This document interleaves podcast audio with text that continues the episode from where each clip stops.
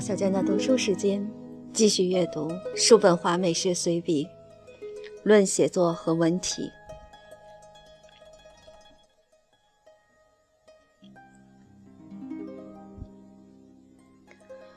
卢梭在《新埃洛契斯》的前言里就已经说过：正直、诚实的人，就得承认自己所出版的东西。翻译成德文就是“正直、诚实的人”。就要给自己写出的文字签上名字。对于争论和攻击性的笔战，就更应如此。而评论文章大都属于这类文字，所以李默在关于歌德的报道一书的前言第二十九页所说的是相当正确的。一个露出自己面孔的公开对手，是一个诚实、不会过分的人。对这样的人，我们可以容忍。谅解，并能与之和好，但躲在暗处的敌手却是卑鄙和怯懦的无赖。他没有胆量承认自己就是做出判断的人，他的意见因此对于他本人也不是很重要的。他只是感兴趣于暗中获得发泄怨毒所带来的快意，既不被人认出，又不受到惩罚。这段话可能是歌德的意见。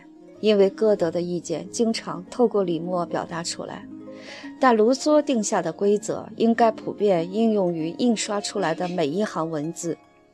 难道一个戴上面具的人可以或者在大庭广众面前，或者在会议上大放厥词吗？甚至会让这样的人肆意攻击和指责别人吗？人们难道不是马上一脚把他踢出门外吗？德国人终于获得了出版自由以后，就不知羞耻地滥用这种自由。享有出版自由的先决条件，应该是禁止使用任何种类的匿名和假名。这样，每个人就得为自己透过出版发行这一高音喇叭当众大声说出的话，而起码在信誉上承担责任。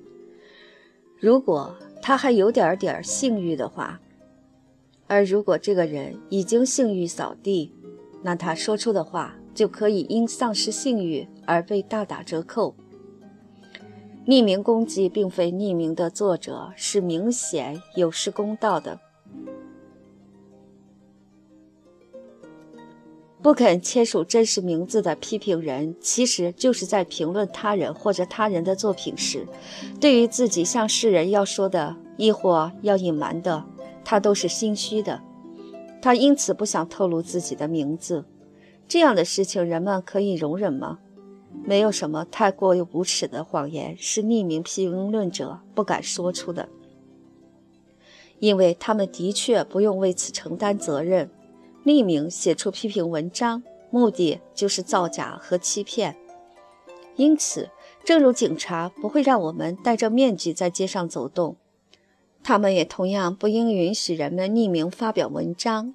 专门登载匿名文字的文论刊物，就是无知对学问、愚昧对理智进行审判的私设公堂，而且用不着担心受到任何惩罚。在这里。读者被歹徒无法无天的愚弄、欺骗，因为对拙劣作品的吹捧，骗去了读者的时间和金钱。匿名的做法，难道不是为所有文痞行径提供了稳固的据点吗？所以，这样的据点必须被彻底铲平。换句话说，发表在刊物上的每一篇文字都必须署上作者的名字。而编辑则要承担核实名字的巨大责任，这样，哪怕是最微不足道的人，也被他所到之处的人所知晓。刊物上三分之二的谎言，因而就会销声匿迹。摇唇鼓舌者的放肆行为，也会有一定程度的收敛。法国现在就是以此方式处理这一问题，在发表文论的领域里。只要没有禁止匿名这回事，那所有诚实正直的作者就要联合起来对付匿名的行径，要时刻和公开的对这种行为表示出极度鄙视，给这样的行为烙上耻辱的印记。他们应以各种方式让人们认识到，匿名抛出评论文字的行为是卑贱不光彩的。谁要是匿名撰文和匿名投入笔战，那就当然可以假定这个人在试图欺骗读者，或者在不冒任何风险的损害别人的声誉。这样，我们在谈论起某一位匿名评论者时，尽管只是无意中谈起这个人，并且没有要责备他的意思。我们也应该用上这样的字眼：这个或者那个匿名的无赖，那本期刊上的戴着面具、不敢见人的流氓等等。说起这等人的时候，这样的口吻的确是合适和正确的，这样才可以使他们对如此造假失去兴致。这是因为，只有在一个人露出自己的面目。让我们知道我们面对的人是谁的时候，他才可以要求得到敬重；而蒙上面罩、蹑手蹑脚活动的人，却没有资格得到我们的重视。相反，这种人以其行为本身剥夺了自己的公民权，是属于无名氏，而每一个人都可以指责说，这一无名先生就是一个流氓。所以。我们应该马上把匿名评论者称作是痞子、下流胚，尤其是在反批评的时候，就更应该这样对付他们，而不要像某些作者那样，尽管名誉受到那些无赖的玷污，但由于懦弱的缘故，仍称他们为尊敬的评论者，不敢说出自己的名字的下流胚。所有正直的人都应该这样称呼他们。当某一谩骂传到我们的耳朵里，在怒气首次爆发之中，通常都会提出这一问题：这是谁说的话？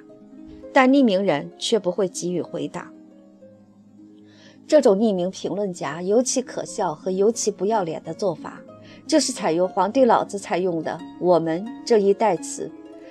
但其实他们不但应该只用单数的“我”，而且还要用缩小词，并且在使用的时候。要态度谦卑，例如，他们应该说“渺小和可怜的我”，由于懦弱而耍出小狡猾的我，由于无能而不得不隐藏起来的本人，等等。